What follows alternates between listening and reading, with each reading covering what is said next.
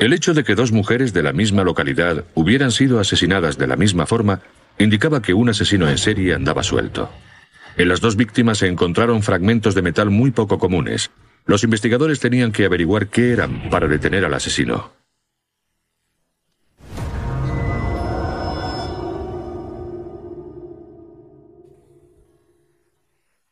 El tren espíritu de Washington había partido de Seattle y bordeaba el lago Washington cuando tuvo que parar de forma inesperada como consecuencia de unos trabajos que se estaban realizando en las vías un poco más adelante.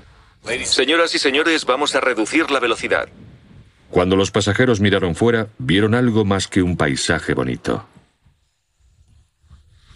Los pasajeros que iban en la cafetería del tren avistaron lo que parecía ser un cuerpo humano en el fondo de este riachuelo.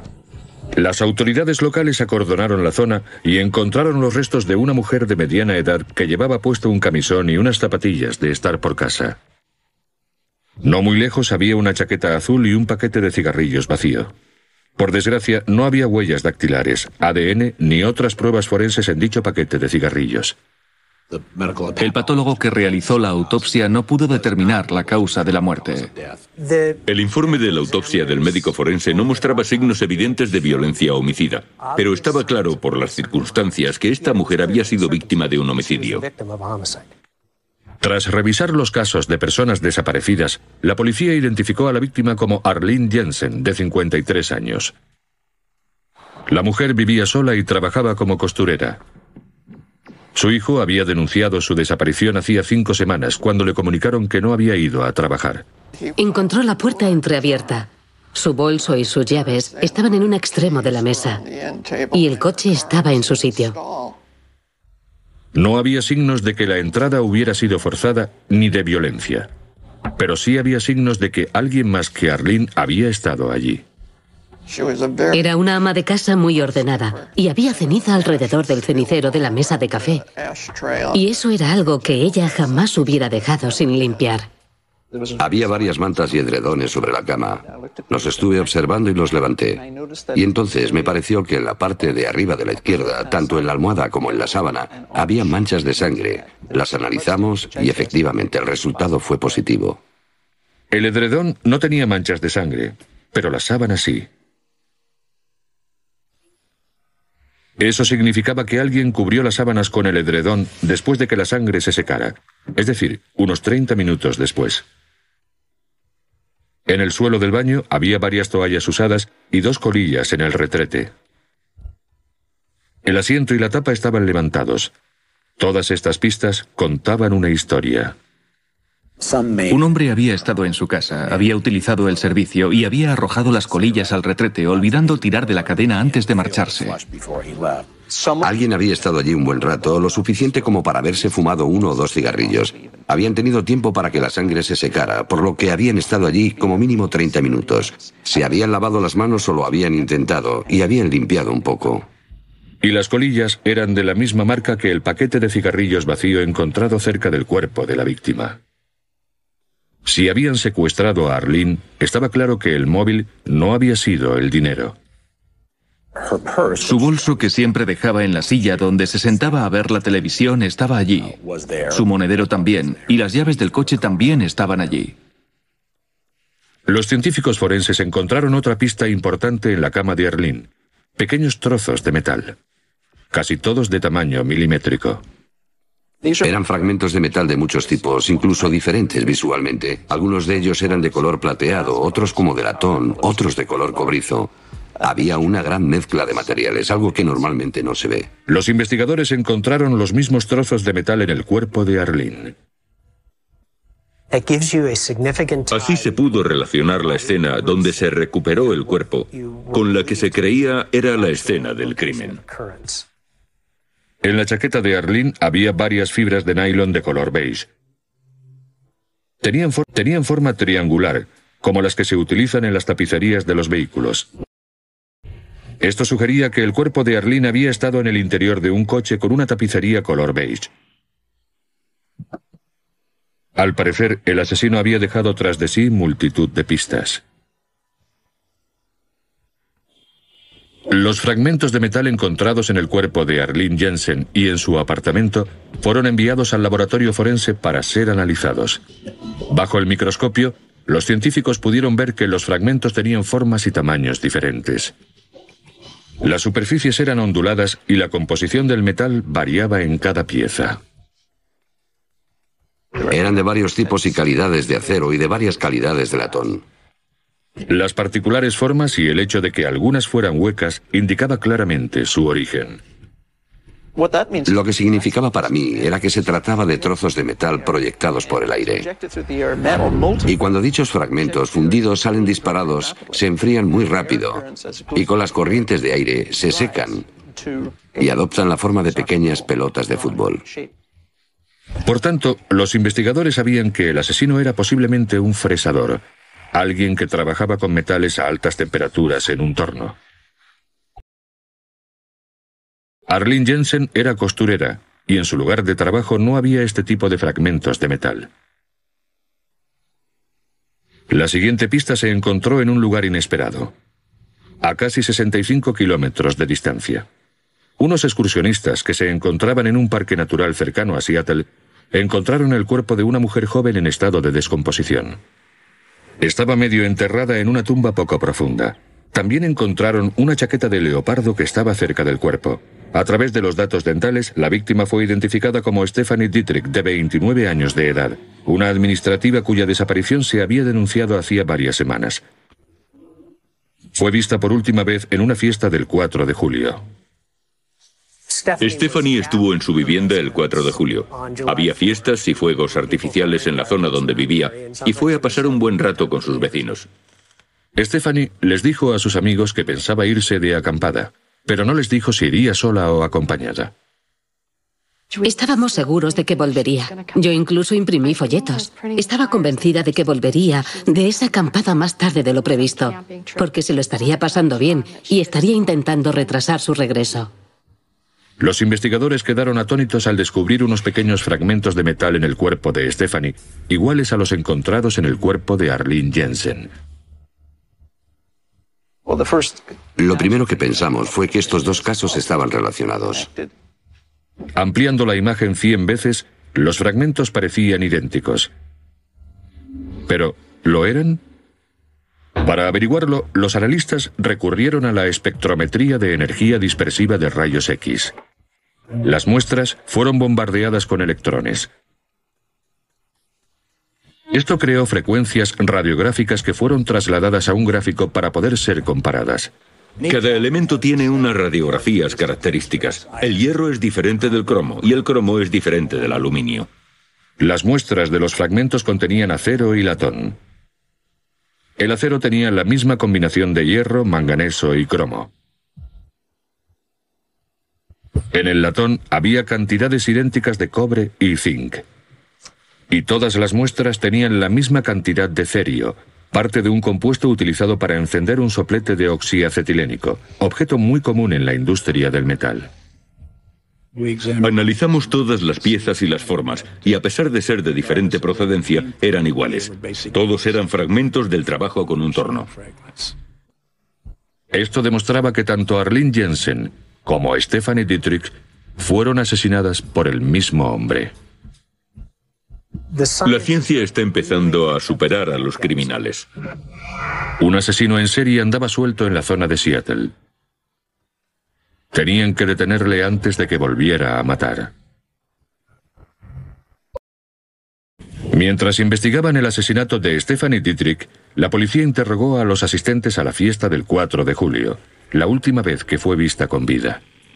Según ellos, Stephanie estuvo casi todo el tiempo hablando con un hombre que no conocían. Aunque no conocían su apellido, sabían que se llamaba Gary y que alardeaba de ser batería de un grupo de rock. La familia de Stephanie identificó al hombre como un íntimo amigo. Gary Ackley. Cuando le interrogó la policía, Ackley admitió haber estado en la fiesta, pero no fue allí para ver a Stephanie. Una de las cosas que nos dijo fue que había ido allí para ver a otra persona y al ver a Stephanie se paró a hablar con ella. Pero según los testigos parecía algo más que eso. La policía investigó el perfil de Gary Ackley, de 29 años, y descubrió una información alarmante. Gary Ackley estaba relacionado con la víctima del primer asesinato, Arlene Jensen. Ackley vivía con la hija de Arlene y tenía dos hijas con ella. Cuando le interrogó la policía, Ackley dijo que quería mucho a su suegra y que estaba destrozado por su muerte. Pero según los miembros de la familia, eso era mentira. Bueno, no le caía bien. Y no era ningún secreto que a ella tampoco le caía bien él. Bueno, a nadie de la familia le caía bien él. Su relación se puede describir como agria. A Arlene Jensen le preocupaba el bienestar de su hija, a la que creía que Gary Ackley maltrataba tanto verbal como psicológicamente. A Arlene tampoco le gustaba la forma en que Ackley trataba a sus nietas. Cuando expresaba sus preocupaciones, especialmente en presencia de Gary Ackley, era evidente que él no la quería a su alrededor. Y las discusiones de Ackley con Arlene eran conocidas de sobra por sus vecinos y familiares. En cuanto empezaban a discutir, Gary Ackley la llamaba puta y todas las versiones posibles de este insulto, zorra, etc. Le decía que si seguía entrometiendo en sus asuntos, la mataría. Y ella se marchaba de la casa que tenían alquilada diciéndole a su hija cosas como, no lo aguanto más y no sé cómo lo aguantas tú. La marca de cigarrillos que fumaba Ackley era otra interesante coincidencia. Cuando compraba cigarrillos, compraba los más baratos que había. La marca Basic. Cigarrillos B-A-S-I-C. La misma marca de cigarrillos que las colillas encontradas en el baño de la casa de Arlene Jensen. También había un paquete de esa marca cerca del lugar donde se encontró el cuerpo de Arlene Jensen seis semanas después. Pero lo que era más significativo para los investigadores era la profesión de Gary Ackley. Gary Ackley trabajaba como fresador. Trabajaba en una fábrica de metal y la mayor parte del tiempo estaba en un torno. Esto era sospechoso, ya que se habían encontrado fragmentos de metal tanto en el cuerpo de Stephanie Dietrich como en el de Arlene Jensen. Gracias a una orden de registro, los investigadores recogieron trozos de metal de los pantalones, del coche y del lugar de trabajo de Ackley.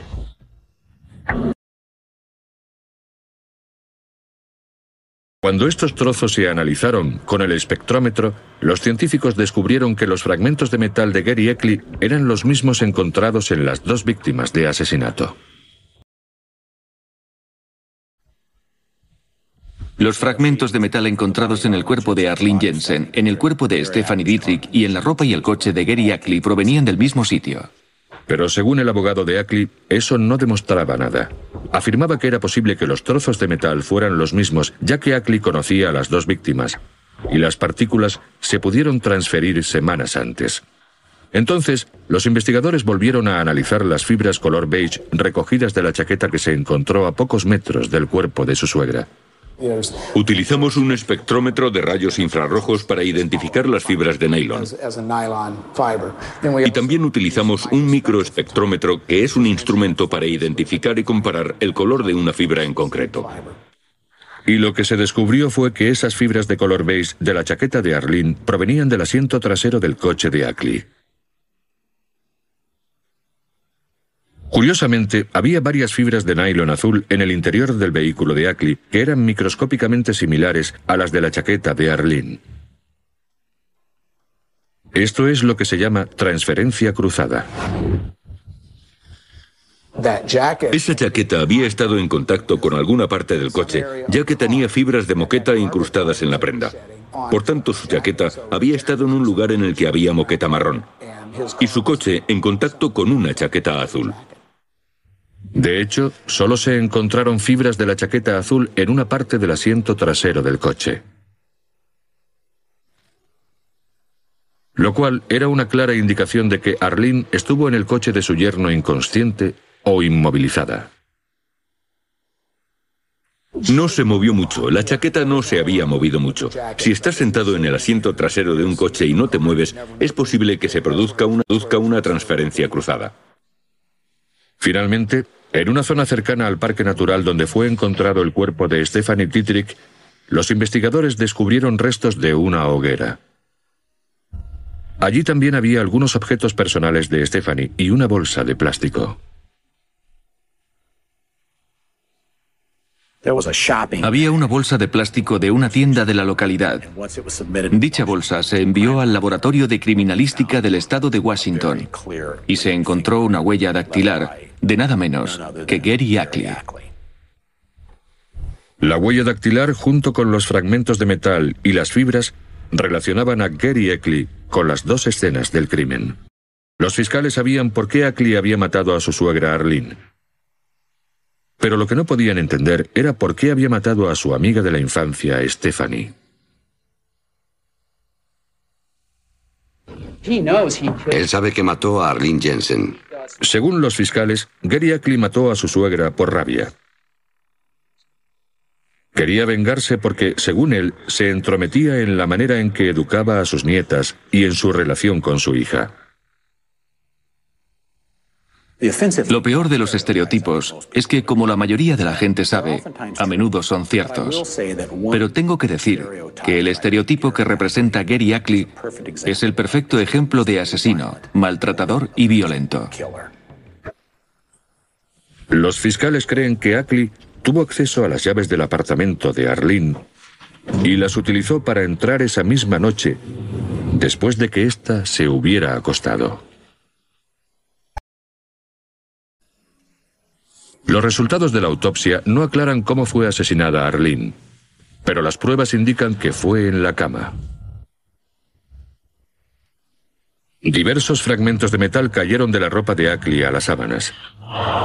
Pero Ackley no pudo ver dichos fragmentos. Se quedó en el apartamento de su suegra el tiempo suficiente como para fumarse dos cigarrillos y lavarse las manos. Después cubrió las sábanas ensangrentadas con el edredón. Las huellas indican que colocó el cuerpo de Arlene en el asiento trasero de su coche, provocando la transferencia cruzada de fibras. Las fibras de la chaqueta se adhirieron al asiento y las fibras de la tapicería se adhirieron a la chaqueta. Ackley dejó el cuerpo a un kilómetro y medio de las vías del tren, sin darse cuenta de que dejó allí más fragmentos de metal.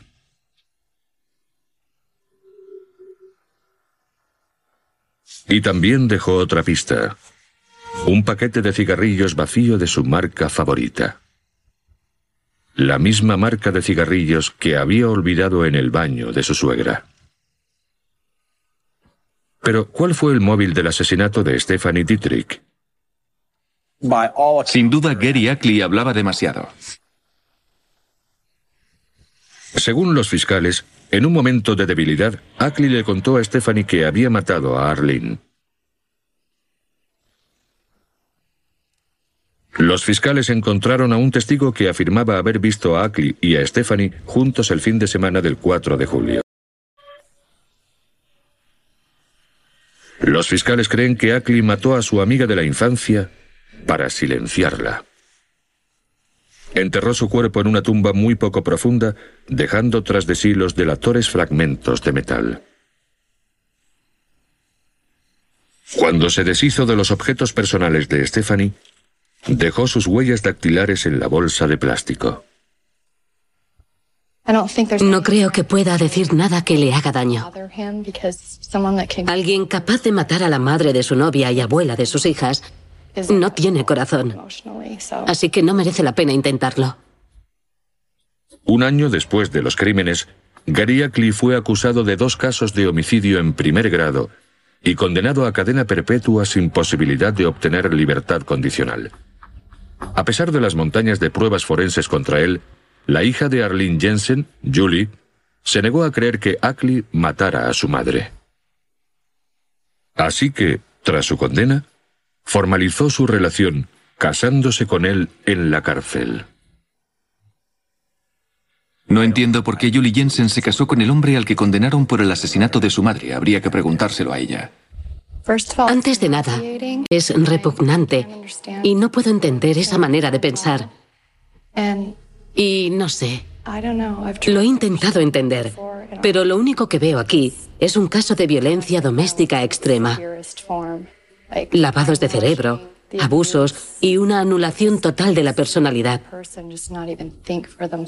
Está muy claro, ¿no cree? Dos asesinatos sin aparente relación, pero conectados sin lugar a dudas por una serie de pistas microscópicas. Los detectives de todo el país están resolviendo casos que tienen 20, 30 o 40 años de antigüedad basándose en una ciencia que no existía hace 7 u 8 años. Por tanto, mi conclusión es que, primero, Gary Ackley no fue muy inteligente y segundo, no había tanta información en los medios sobre las investigaciones homicidas. Eso le hubiera permitido ser consciente de que en esas dos escenas del crimen había pruebas lo suficientemente concluyentes como para condenarle.